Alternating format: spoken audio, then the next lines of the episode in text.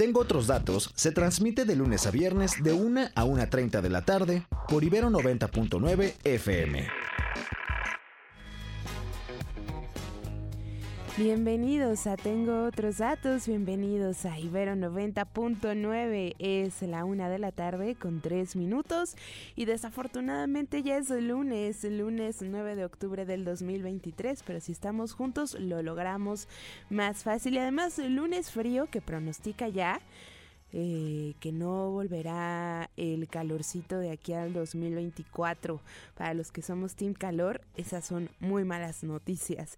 En fin, en caso de que esta sea la primera vez que sintonizan esta frecuencia modulada a esta hora, les cuento que yo soy Rox Aguilar y que les voy a estar acompañando los siguientes 30 minutos para platicar Sí, como en todos los medios de comunicación y como probablemente ocurra toda la semana en la mayoría o en la mayor parte del mundo de lo que está pasando en la franja de Gaza en Israel y vamos a tratar de entender un poquito más lo que em, está dejando este conflicto y el origen también de este ataque con Manuel Férez que es profesor de Medio Oriente y también parte del Medio Oriente Medio News.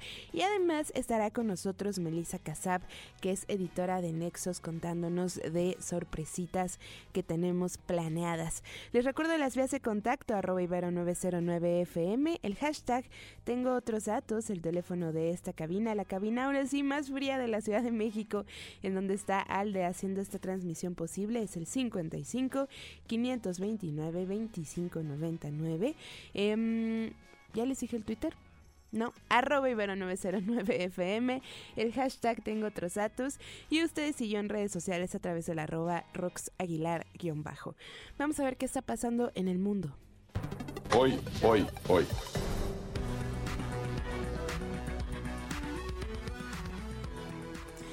Esta mañana el presidente Andrés Manuel López Obrador confirmó que son 300 los mexicanos en Israel que solicitaron repatriación. Ojo, no son todos los mexicanos en Israel, solo 300 de ellos solicitaron la repatriación, por lo que el primero de dos de aviones del ejército mexicano salió esta mañana cerca de las 10 y vuela ya a Tel Aviv.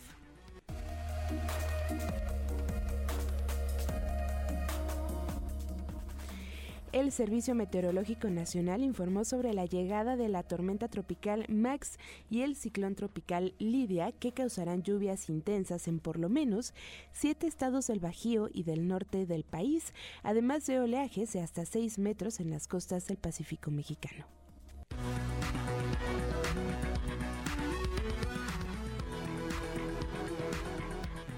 Y entre los anuncios de Ibero 90.9 les contamos que a partir de hoy contamos con una nueva defensora de audiencias.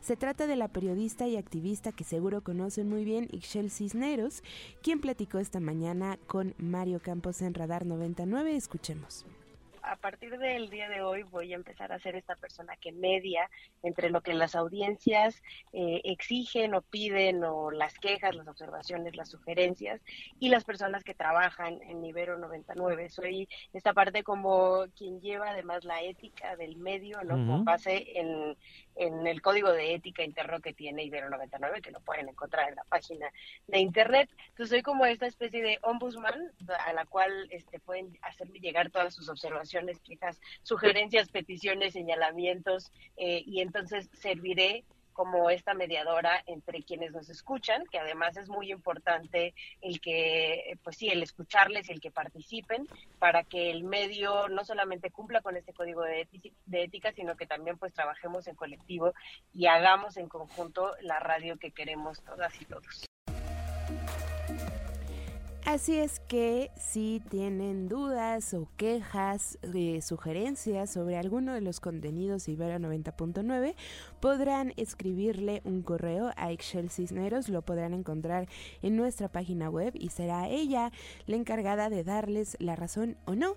Y eh, de eso va a tener un defensor o una defensora de las audiencias y qué mejor que sea Excel Cisneros. Eh, que además queremos mucho, pero que va a ser completamente imparcial, por supuesto, en toda la toma de decisiones. En fin, sí, tenemos que hablar de lo que está pasando en Israel, tenemos que hablar de la franja de Gaza una vez más y pareciera de Yabu, venga. The fake news. Fake news. Agarra tu basurita, compadre. A las el sábado por la mañana desperté con un mensaje de nuestra compañera Sofía Garfias en el grupo de informativos de esta estación que decía mientras dormíamos se desató una guerra y entonces por supuesto que me eh, traté de empapar un poco más. Desde las seis y media de la mañana tiempo de Israel empezaron a volar cohetes. Después en un festival de música electrónica por ejemplo y solo por darles algunos ejemplos murieron cerca de 260 personas y hay rehenes que eh, van desde civiles hasta soldados en Israel. Por supuesto, las tensiones son fuertes. Ya les contábamos también del avión mexicano que eh, está volando a Tel Aviv para regresar a 300 mexicanos que le pidieron eh, apoyo al gobierno mexicano. Pero, ¿qué está pasando? Eh, para eso ya está en esta cabina virtual Manuel Ferez, es profesor de Medio Oriente y también parte de Medio Oriente, del Medio Oriente Medio News. Manuel, gracias por sumarte y por tratar de explicarnos un poco más este conflicto. Hola, ¿cómo estás? Espero que se escuche bien. Te escuchamos perfectamente bien, Manuel. Oye, em, por supuesto que echándole un ojo a todos los medios nacionales e internacionales, me llamaba la atención, por ejemplo, nadie se esperaba en Israel este ataque, eh, los agarraron desprevenidos, eh, falló la inteligencia israelí, pero ¿por qué nadie se lo esperaba? ¿Qué, ¿Qué factores había que trataban de dar tranquilidad o no? ¿O por qué tenemos este tipo de encabezados, por ejemplo? Bueno, si puedo yo dar una visión general antes de contestar tu pregunta, me gustaría, ¿no? Claro. Yo creo que estamos enfrentando eh, un, cuestionamiento muy profundo al orden internacional que tenemos heredado de la segunda, posterior a la Segunda Guerra Mundial, ¿no? Es un orden internacional imperfecto, muchas veces injusto, eso hay que decirlo, no le he hecho justicia a muchos pueblos, pero es perfectible y puede llevar a justicia. Este, con este ataque al orden internacional, entre otros países lo lideran Rusia e Irán. Ahí vemos el ataque indiscriminado de nueve años de Rusia contra Ucrania, esta operación eh, de Irán en Medio Oriente, que tiene que ver también con lo que vamos a hablar ahorita. Yo quería dejarles en la mesa a nuestros radioescuchas que esto es un desafío general, ¿no? Si vemos las últimas semanas, hemos visto cómo Azerbaiyán ha aplicado una limpieza étnica impunemente contra la población armenia de Nagorno-Karabaj. Estamos viendo cómo Turquía bombardea indiscriminadamente a la población kurda del norte de Siria. Y nos enfrentamos, a, entre otras cosas, ¿no? Irán, un régimen misógino, homofóbico, que su premio Nobel lo gana una mujer, lo gana en la prisión. Entonces, como ves, tenemos un panorama regional complejo y lo que tenemos ahora es una falla de inteligencia muy importante de parte de Israel que se compara a lo que pasó en el 73, en la guerra de Yom Kippur. Los servicios de inteligencia de Israel fallaron y permitieron un ataque de parte de Egipto, ¿no? Pero la respuesta a tu pregunta es muy concisa. Hay una falla de inteligencia del ejército y del gobierno de Israel que permitió que el grupo terrorista Hamas entrara a territorio israelí y como tú bien decías, asesinando indiscriminadamente a civiles, secuestrando personas civiles y cometiendo todo tipo de crímenes. Manuel, ya sé que eh, quizás para ti que eres un expertazo y para mucha de nuestra audiencia eh, es un tema dominado, sobre todo porque eh, no es la primera vez que nos centramos nuestra visión en la franja de Gaza o en Israel o en este conflicto, pero explícanos por favor qué o quiénes son este grupo Hamas y por qué entonces tienen la facilidad literal de entrar a territorio israelí.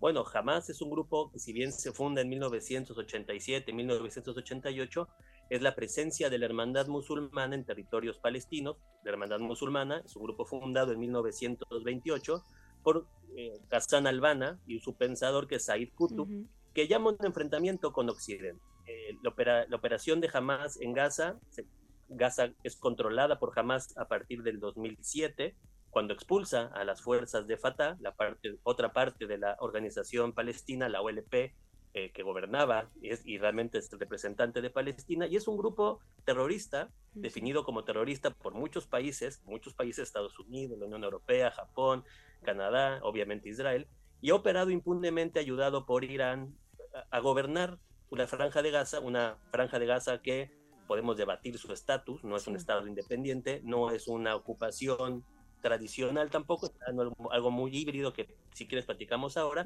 pero el grupo jamás entonces sería un grupo terrorista fundado en el 87-88, pero heredero de una hermandad musulmana que ha operado en Palestina desde 1928. Es un grupo islamista, ellos no están luchando por una Palestina secular, ellos están luchando por establecer ahí un tipo califato, un tipo régimen eh, islámico, y es muy diferente a la otra sección de los líderes palestinos, Fatah, que en teoría son seculares y están más bien centrados en lo que hay en Cisjordania.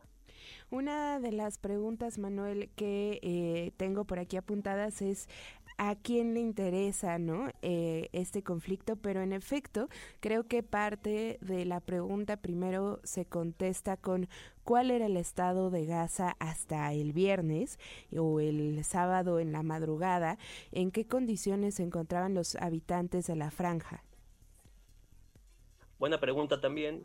Apartamos de lo regional, ¿no? Tenemos una región del Medio Oriente enormemente inestable, profundamente inestable, con una República Islámica de Irán que opera como colonias con países como Irak, como Siria, como Líbano, que son países que tienen un problema de gobernabilidad gravísimo. Y tenemos una franja de Gaza muy, hay que ser claro, Gaza está ubicada entre dos países. Está entre Egipto, que tiene un paso entre Egipto y Gaza, y tiene, hay dos pasos que conectan a Gaza con Israel. Técnicamente, Hamas está en guerra con Israel. De hecho, la Carta Fundacional de Hamas llama a la destrucción de Israel. Entonces tenemos una entidad que gobierna Gaza, que está en un estado de guerra contra Israel. Lo niega, lo llama a destruirlo. No lo digo yo, lo dice la propia Carta Fundamental, Fundacional de Hamas. Israel lo que hace es bloquear los accesos, sus dos accesos. Ahí hay un problema de derecho internacional que hay que ser muy claros. O sea, Israel tiene la prerrogativa de revisar lo que entra y sale de Gaza por sus conexiones, por la parte de Israel, pero también ejerce control en la parte del mar y en la parte aérea. Por eso, y esto es muy interesante, y esto siendo una estación de radio universitaria, seguramente esto tendría que debatirse en los salones de clase, hay personas, eh, opinadores, académicos, que llaman a Gaza ocupada y otros que no la llaman ocupada. Para mí, está en un estatus híbrido, muy desventajoso para la población local, pero al, al final de cuentas, mi querida, tenemos una entidad terrorista que llama a la guerra, está en guerra, como también está Hezbollah en el norte, y técnicamente la, entidad responsable de la seguridad del interior de Gaza y del bienestar es la otra parte palestina, Fatah, la OLP, la autoridad palestina más bien. Entonces, como vemos, es complejo porque no estamos hablando de una ocupación formal donde hay presencia de civiles o militares israelíes dentro de Gaza, pero también hay que decir que el, tránsito de cosas, de mercancías, tiene que estar regulada, en este caso por Israel, pero también por Egipto. Muchas veces se olvida que Egipto también bloquea de alguna manera Gaza, porque hay un paso entre Egipto Israel, ¿no? Ese sería el estatus que es muy debatible, es buena pregunta la tuya. Claro, y también por eso, eh, Manuel, hemos visto en diferentes ocasiones, ¿no? Eh, esta falta de acceso a diferentes servicios em, en la franja de Gaza, ya sea alimentos o ya sea medicamentos y demás, ¿no? Yo creo que ahí eh, nos hace falta un poco de información directa, ¿no? O sea, yo sí quiero partir en esta respuesta de decir que no hay ninguna justificación en el derecho internacional, no hay ninguna justificación al llamado derecho a la resistencia a entrar a un país violando una frontera, destruyéndola y asesinando indiscriminadamente a civiles. Eso no lo valida ni el derecho internacional ni ningún derecho a resistencia. O sea, eso está penado por el derecho internacional. Yo lo digo con todo con todas sus letras porque hay también académicos que empiezan a justificar esto. Esto no y vuelvo a mi primera intervención, estimada. Hay un orden internacional que sí es injusto, sí, es desventajoso, es imperfecto, sí, pero que sanciona esto. Y esto que hizo jamás es terrorismo. Ahora, lo que entra y sale de Gaza siempre ha sido objeto de polémica, ¿ok? Yo te puedo decir por mi experiencia personal, hace muchos años estuve ya, estoy viejo, en esa zona, y yo sí te puedo decir que hay cierta, había cierta coordinación entre las autoridades de, de, Gaza, jamás, y las autoridades de Israel para que entraran camiones y salieran camiones. Ahora, hay materiales que Israel dice que esos son utilizados para lo que estamos viendo. O sea, estamos viendo que tienen drones, tienen misiles de largo alcance, tienen una capacidad militar jamás bastante potente. O sea, también entra ahí armamento, ¿no? Entonces, lo que hay que, lo que hay que apelar desde fuera aquí, mi querida, es que haya una, una revisión internacional de cómo vemos Gaza, de cómo vemos a Israel. No se puede llamar a la destrucción de un país, no se puede satanizar a los israelíes como si fueran el mal absoluto. No podemos que jamás nos impida defender el derecho a, la, autodeterminación del pueblo palestino. Sí, las víctimas también son los palestinos. Los palestinos están secuestrados por un grupo terrorista que difícilmente va a pactar, difícilmente va a regularse y también viven un problema complicado hacia Israel. Entonces el derecho a la autodeterminación palestina es diferente jamás y el derecho de Israel a existir también tiene que ser eh, respetado por, por las partes, ¿no? Claro. Y sobre esta misma línea, Manuel, eh, estos grupos terroristas de los que ya nos hablas y ya que nos explicas entonces la condición de la franja de Gaza, ahora sí, ¿a quién le conviene, y no sé si sea una pregunta válida o, que se pueda responder, ¿a quién le conviene que este conflicto siga, que esté ahorita y hay quienes analistas que hablan de que podríamos hablar de una guerra bastante larga y, y bastante difícil, ¿no? Bueno, si ponemos en perspectiva que aquí se han asesinado a 900 israelíes en dos días, esto no tiene parangón en la historia de este conflicto, ¿ok? Entonces, desde esa perspectiva estamos presenciando algo insólito, inédito, ¿ok? Por la operatividad de Hamas, por cómo se coordinó, por cómo entró, la facilidad, la falla de inteligencia, todo lo que hemos ido platicando, ¿no? ¿A quién le conviene la destabilización de Medio Oriente? A la República Islámica de Irán y a Qatar. Vamos a decir las cosas como son, ¿ok?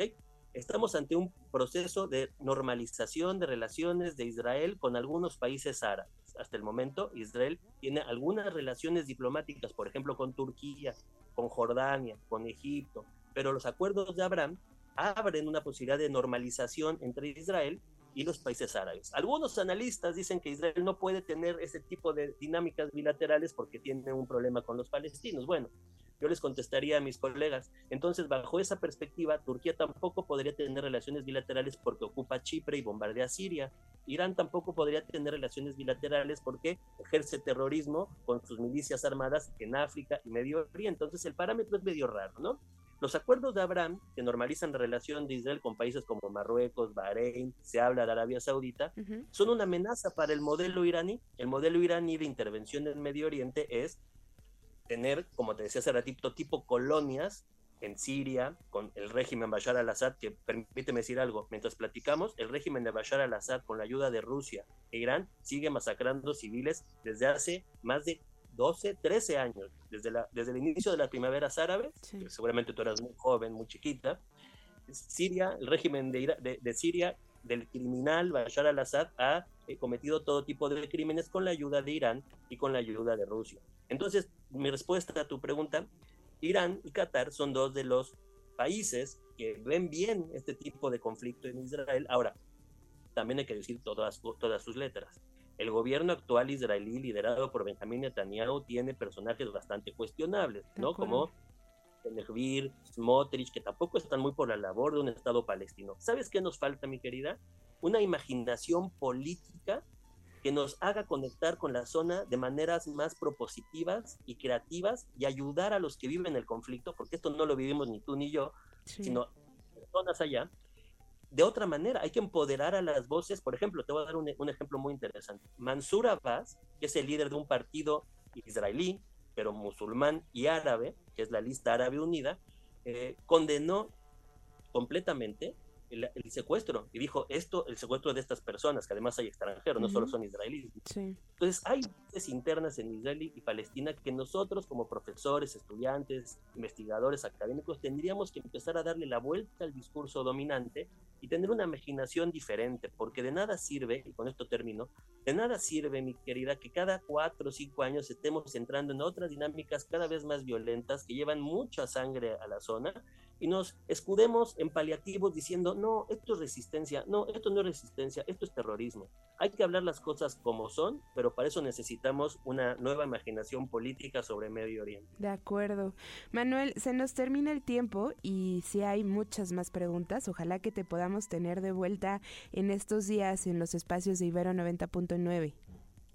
No, muchas gracias. Y déjame, porque mi función de profesor no nada más es opinar, es dar alguna fuente. Dígalo. Me gustaría recomendar dos libros. Me gustaría para la gente como tú dices que no sabe mucho, ¿no? La mejor, uno de los mejores libros para empezar a involucrarse en este tema seriamente es un libro de la autora Gudrun Kramer que se llama Historia de Palestina. La pueden buscar, no me acuerdo si es Fondo de Cultura o Siglo XXI en español. Historia de Palestina de Gudrun Kramer. Y les recomiendo encarecidamente estudiantes de la Ibero y de otras universidades que se acerquen a académicos y autores serios y se alejen del discurso político, apologista, de la violencia, la destrucción, etcétera. Esa es la obligación que tenemos en una universidad como es la Ibero. Yo di clases en Ibero mucho tiempo, así que también creo que los opinadores tenemos que dar un poquito más de carne, ¿no? Guiar un poco a la radio escucha, decir, oye, lee este libro, lee este personaje, sigue este autor. Yo les agradezco mucho cuando ustedes quieran. Muchísimas gracias y eso, a informarnos un poquito más y ver más aristas. Manuel, gracias. Manuel Férez es profesor de Medio Oriente y parte del Medio Oriente Medio News. Ahora sí, ya no se me ahí no se me descuadró. En fin, muchísimas gracias a Mínimo Común Múltiplo, que es un gran nombre de usuario, Alejandro que nos desea una gran semana. Muchísimas gracias, igual para ti. Marco, ah no, Maco Rina, muchas gracias también y también al Inge Rafa que ya no sé dónde anda, pero muchas gracias por escuchar. Y ahora sí, les tenemos muy buenas noticias, venga. Perdone, pero tengo otros datos. Y es que en este mismo esfuerzo que acabamos de hacer por explicar un poquito más la realidad en la que vivimos, de voces y de plumas de expertos, pues eh, nos juntamos con la revista, revista Nexus y para eso es que ya tenemos en esta cabina virtual a Melissa Casab. Ella es editora en Nexus también. Además, eh, lo voy a presumir aquí, Melissa, fuimos, hicimos juntas nuestro proyecto de titulación, así es que excelentísima periodista también. ¿Cómo estás? Hola Rox, ¿cómo estás? Muchas gracias por la invitación. Oye, cuéntanos entonces, Control de Cambios es un esfuerzo de la revista Nexos e Ibero 90.9. Así es, es una colaboración, la verdad, muy padre. Perdón que estoy un poco ronca, justo hoy que me invitaste a este espacio, se me fue la voz. no pasa nada. Pero es una colaboración padrísima porque es una manera de, de, llevar a la revista a una audiencia que no generalmente leería Nexos, ¿no? Creo que también y yo lo digo como joven, este, hemos perdido la, pues la costumbre de agarrar una revista y leerla y de interesarnos más bien por el periodismo que es mensual, ¿no? Luego estamos muy metidos en qué pasó hoy, qué pasó y la inmediatez. Y entonces, a través de Control de Cambios, este podcast... Eh, Ay, te perdimos por ahí. Te perdimos en el podcast. No, te perdimos, Mel. Déjanos reconectarnos un, un ratito, pero yo les cuento porque en efecto, control de cambios es este esfuerzo por que la gente de nuestra generación, de la generación de Aldebarán, de Melisa, de la mía, eh, incluso del propio Ricardo López Cordero, quizás no todos estamos tan acostumbrados a consultar portales web como Nexos o a estar suscritos a revistas. Eh, y por eso es que decidimos llevar estas plumas a versión podcast. Melissa, ¿estás de vuelta? Sí, ya regresé, perdón, no sé en qué momento se cortó, pero me imagino que se quedó por ahí en que ya no, ya no tenemos la costumbre, ¿no? De leer revistas y de tener esta costumbre de, pues, leer piezas de largo aliento, ¿no? Sobre todo, que es lo que, lo que define anexos, ¿no? Son reportajes largos, son ensayos, eh, es análisis y, y luego como que eso se queda por ahí de fuera dentro de tanta inmediatez a la que estamos acostumbrados. Y, y, pues bueno, este podcast es una oportunidad de también llegar a una nueva audiencia, de darle más vida a estos textos y de que también los autores de Nexos, que la gran mayoría y yo la verdad podría decir que todos son muy, muy buenos. Y así también tenemos la oportunidad de conocerlos, de platicar con ellos y pues se traduce, ¿no? Ese, ese texto original en algo auditivo increíble. De acuerdo. Eh, antójanos un poquito. ¿Cuántos capítulos ya llevamos en cualquiera que sea su plataforma para escuchar podcast favorita? Y más o menos como qué temas podemos ir encontrando desde ya.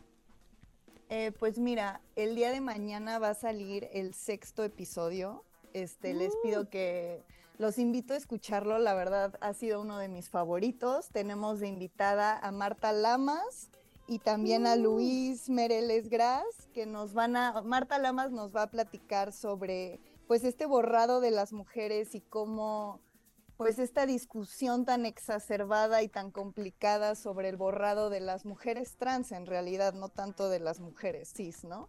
Y bueno, Luis Mereles Gras nos habla de la poca originalidad que, que hay en la literatura, ¿no? Y de cómo hay veces que, que yo, por ejemplo, estoy escribiendo un libro y de pronto veo que ese libro ya existe, ¿no? Y esta sorpresa que hay entre, entre pues muchos autores de gran renombre que les ha pasado esto. Y pues de los episodios anteriores hay cinco ahorita. Este, y bueno, pueden, pueden escuchar a Zareli Martínez Mendoza, que es un periodista que reside en Tuxtla, en Chiapas, hablarnos sobre las rutas de terror, ¿no? Sobre estos videos que surgieron en redes y en medios hace no mucho. Del cartel, sí, en Chiapas, del cartel de Sinaloa y todas estas cosas. También podemos aprender sobre el valor evolutivo de las abuelas y de cómo eh, que esta figura existiera en, nuestras, en nuestra especie permitió que nuestro cerebro se desarrollara de una manera, lo cual me parece interesantísimo. Súper lindo. Sí. Eh, también este, pues pueden escuchar sobre unos documentales de los 50 años del golpe de Chile, este, un recorrido sobre África y muchas cosas muy, muy padres. El podcast se llama Control de Cambios y lo pueden encontrar en Spotify, en Apple Music o donde sea que ustedes escuchen. Exacto. Ahí, manita arriba, cinco estrellas, suscríbanse y díganos también sus comentarios que de verdad somos un equipo grande que está haciendo este esfuerzo posible. Mel, muchísimas gracias por invitarnos. No, muchísimas gracias a ti por darme este espacio y de poder hablar de esta colaboración padrísima. Exacto, ahí nos estaremos escuchando. Muchas gracias, Mel. A ti, adiós. Melissa Casab es editora en Nexos sobre el podcast Control de Cambios. Suscríbanse y manita arriba. No le vayan a cambiar a Random mañana Rodrigo Balvanera y nosotros el miércoles a la una de la tarde. Gracias a Alde. Bye bye. Escucha Tengo otros datos, de lunes a viernes de 1 a 1.30 de la tarde por Ibero 90.9 FM.